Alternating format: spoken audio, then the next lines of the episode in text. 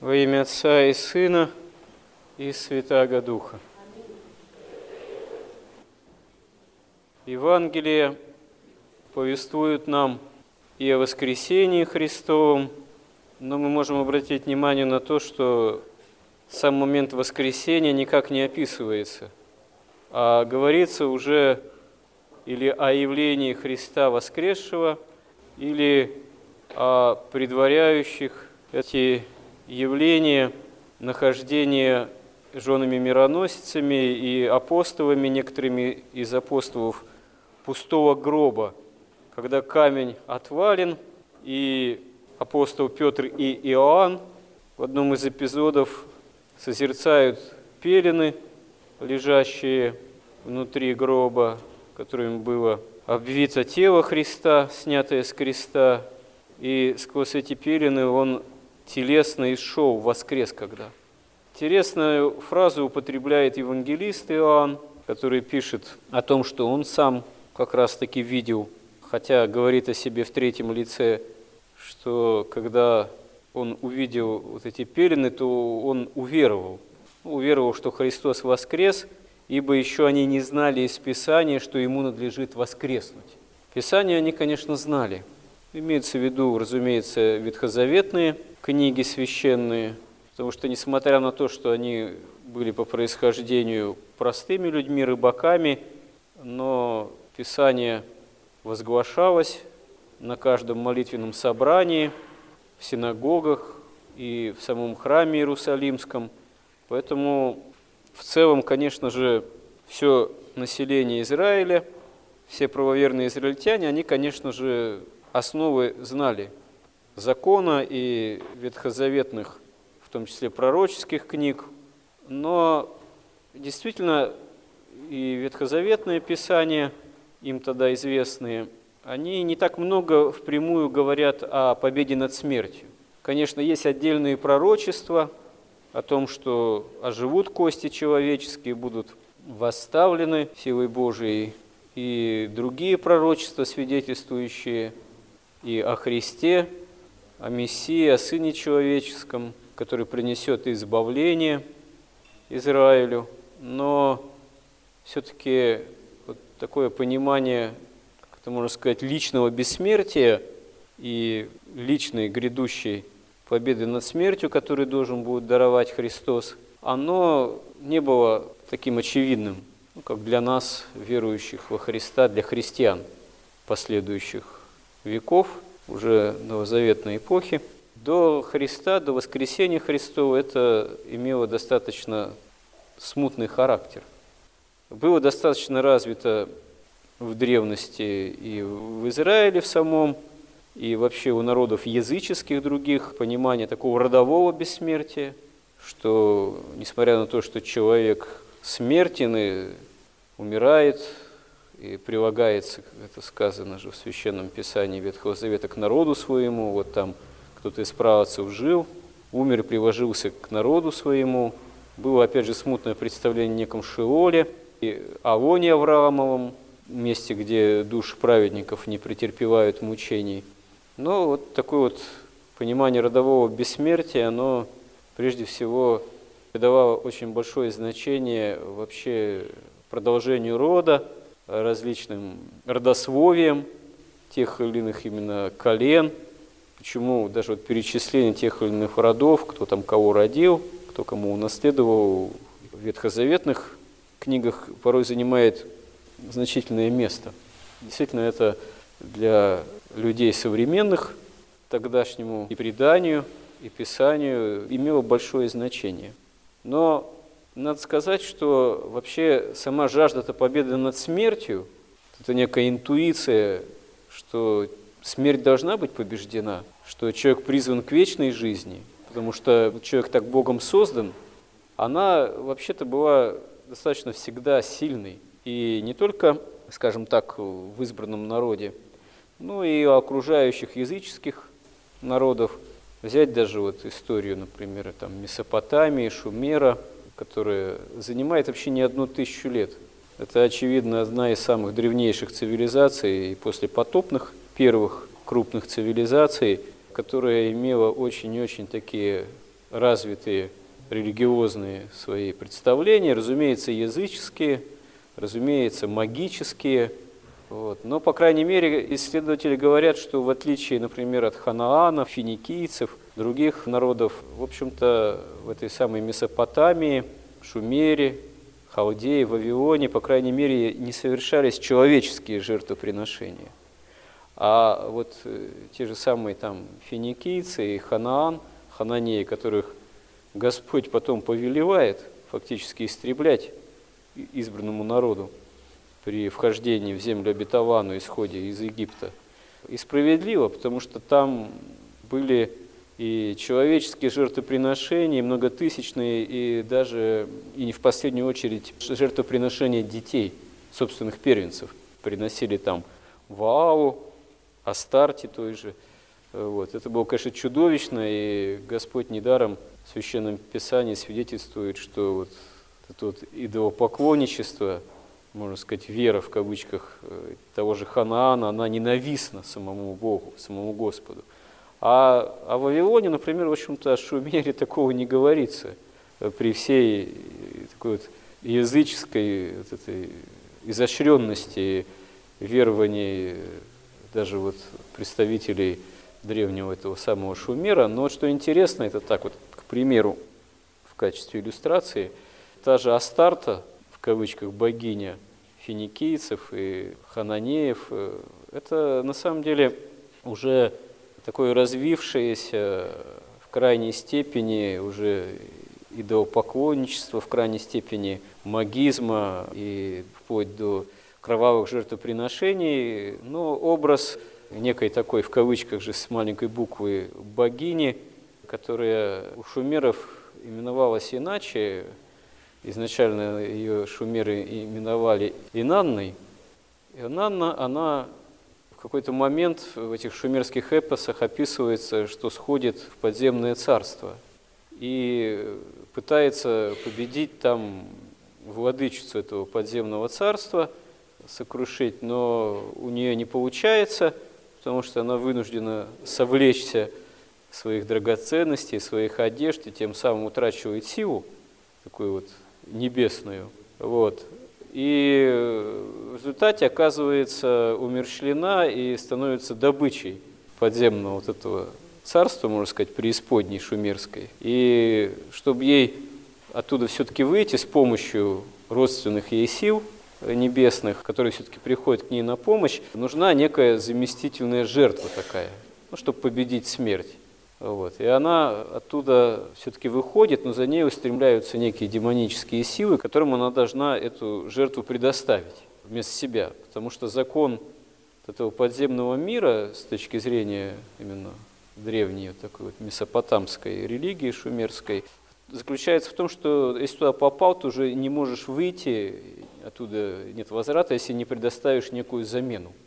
И в конечном счете оказывается этой замены ее же супруг, там, возлюбленный, который имеет человеческое происхождение, Думузи он называется, вот, э, именует его, который, в свою очередь, чтобы избегнуть этой участи, предпринимает вынужден там какие-то ухищрения с помощью своей сестры, Э, которая, собственно говоря, по всей видимости, тоже является этой же Инанной. Вот там у шумерах такие переплетения, иногда образы одного и того же в кавычках божества там перетекают как говорится, под разными именами, иногда выступают. И в конечном счете там такая странная, в общем-то, в этой мифологии получается вещь, что вот с помощью этой родственной ему тоже сестры, имя которой созвучно тоже вот этой Инанне.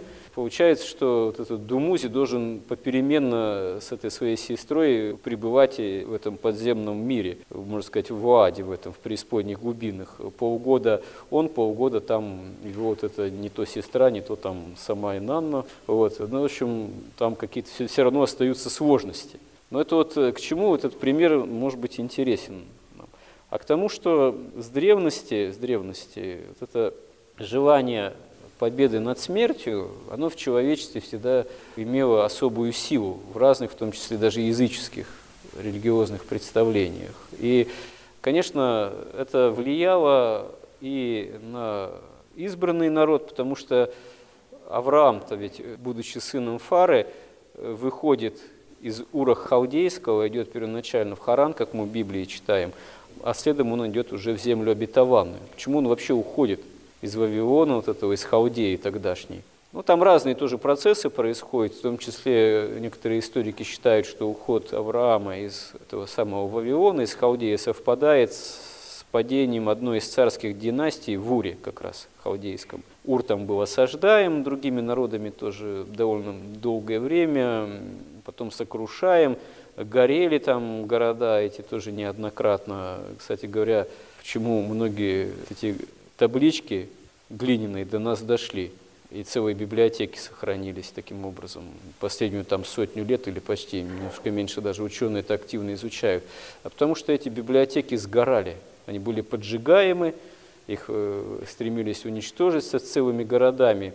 И обычно вот эти глиняные таблички, которые могли в последующем легко опять превратиться в кусок глины, потому что они никак не закалялись, а просто сохли таким элементарным образом с надписями. А в огне действительно обжигались и приобретали уже, если, конечно, их не раскалывали потом на мелкие кусочки, такую достаточно серьезную долговременную прочность в сравнении даже там с папирусом, с пергаментом, тем более, конечно же, вот, с бумагой. Вот.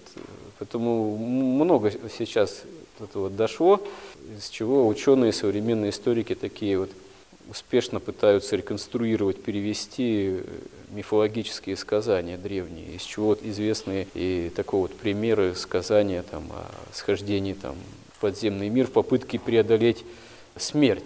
И, конечно, вот древние там правцы израильские избранного народа, они с одной стороны, испытывали влияние вот этих религиозных культур окружающих, языческих.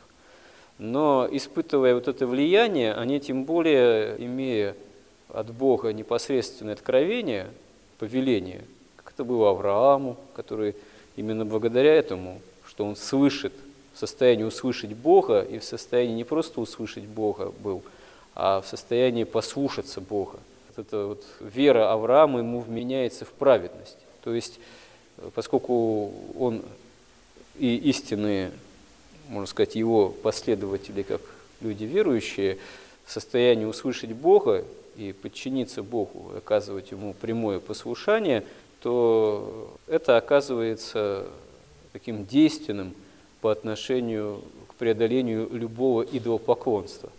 А как мы видим из истории Израиля, идолопоклонство – это было одной из самых главных опасностей, заразительных, имеющих очень такую, ну, можно сказать, природу, что ли, заразную. Почему так? Ну, потому что язычество, элементарный такой магизм, он вообще заразен в отношении простых людей. Простому человеку ему гораздо проще вот следовать какой-то ритуалистике, так сказать, которая доступна чем пытаться обрести такую полноту общения с Богом непосредственную. Ну да, там вокруг хананеи, финикийцы, кто там. Ну вот они на высотах там жертвы приносят идолам. Ну да, даже там собственных первенцев приносят. Но с какой целью они это делают? С целью Ваала, Баала там, да. И помощью заручиться в обыденной жизни, там в земледельческих циклах, да. Тут одно другому не мешает. Но еще и это же эти делают э, соседи с целью и вроде как и смерть преодолеть, победить. Просто нужна заместительная жертва, ну вот собственных первенцев, собственных младенцев вместо себя. В эту заместительную жертву принести и таким образом Ваава удобрить, ущедрить, он послужит возможной победой над э, смертью, даже спасению. Чудовищно, но совершенно элементарно понятно. Вот. А тут э, какие-то вот, собственные пророки, они что-то там говорят про одного Бога, Творца неба и земли. Ну да, есть вроде Творец неба и земли, ведь большинство религиозных систем языческих, они не отрицали Творца неба и земли, изначально некого единого Бога. В том же шумерском там пантеоне есть тоже Творец неба и земли, высший Бог, так сказать. Но при этом помимо него еще по нисходящей 60 степеней было – божественных разных, так сказать, градаций. И при таком многообразии для обычного язычника, ну, скажем так, проще было заручиться, как говорится, помощью, находить общение с теми, кто поближе.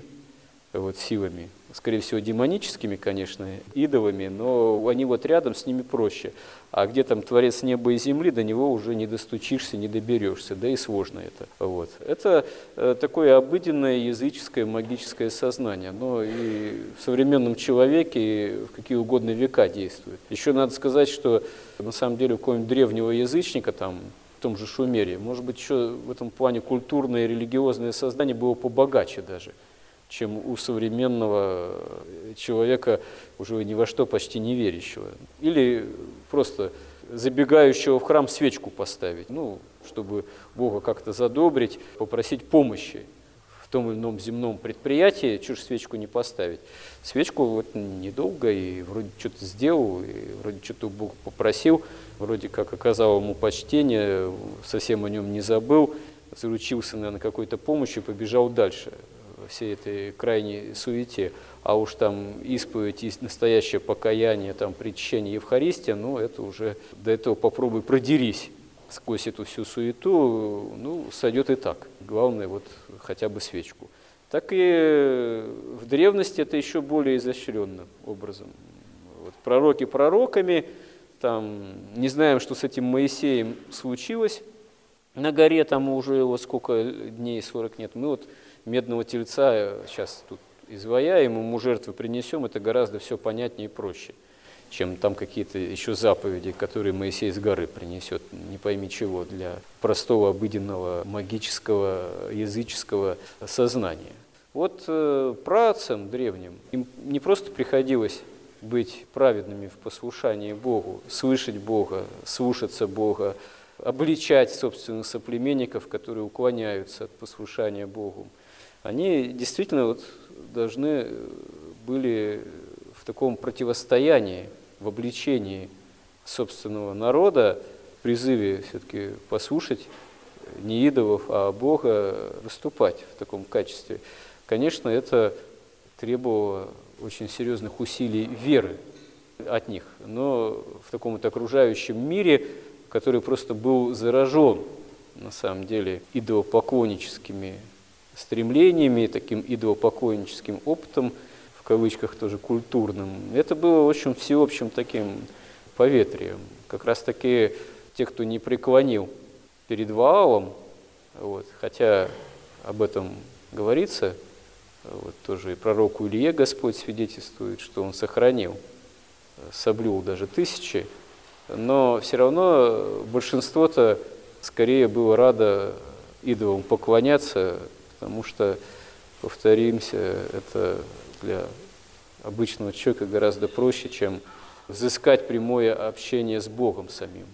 И чудом, чудом, это всегда, можно сказать, чудом, особым промыслом Божиим, все-таки совсем-то не утрачивается.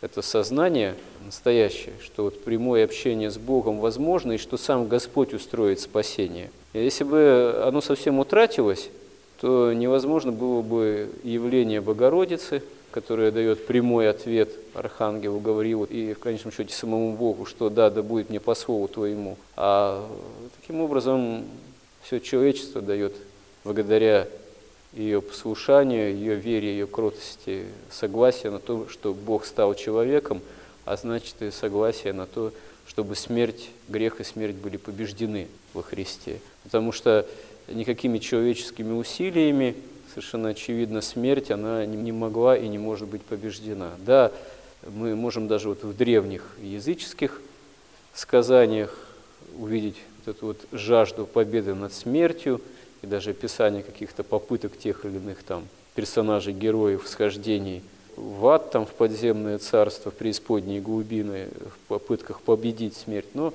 даже в этих сказаниях это все оказывается возможным постольку поскольку. То есть э, живая спасение, живая победа над смертью, человек всегда, всегда понимал, что самому человеку э, человеческими силами это невозможно. Необходима помощь свыше. И не просто помощь, а необходимо то, чтобы сам Бог пришел бы к самому человеку как человек. Хотя до полноты этого понимания даже человеческая интуиция, она еще в ветхозаветных условиях, конечно, вполне не поднимается. Это уже дело Божие, дело смотрения, промысла Божьего, дело любви Божией.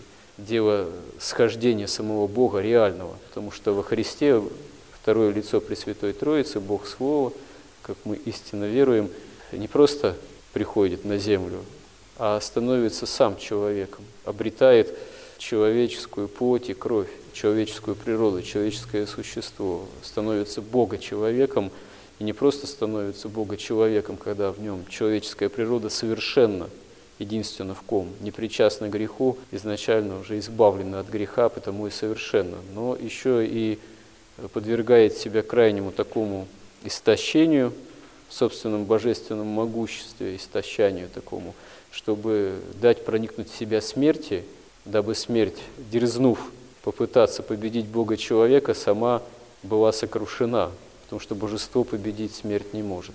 Клюнув на человеческий облик Христа, ад оказывается, дьявол сокрушен.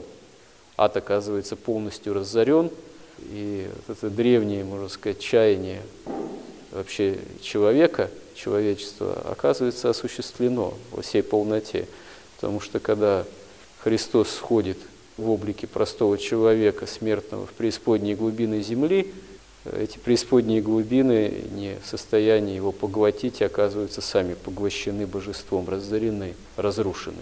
Если мы теперь им и говорим о аде, то это прежде всего ад личных, таких собственных человеческих страстей, которые человек э, выбирает сам – отрекаясь, можно сказать, э, от общения с Богом, который предпочитает собственную человеческую автономию. Это, как кто-то, ну, можно сказать, из философов, богословов заметил, с момента воскресения Христова ад – это уже не объективная проблема, а субъективная скорее. Потому что ада уже, как вот восприятие древних, конкретного какого-то места, такого вот Шиола, Аида, таких вот непроницаемых для Бога глубин подземного царства, из которого нет выхода, а если вот в этих мифологических представлениях он и может быть найден, то нужна все равно заместительная жертва. То есть все равно кто-то другой должен туда попасть и уже не выйти, если ты хочешь вот, выйти. Этого уже все.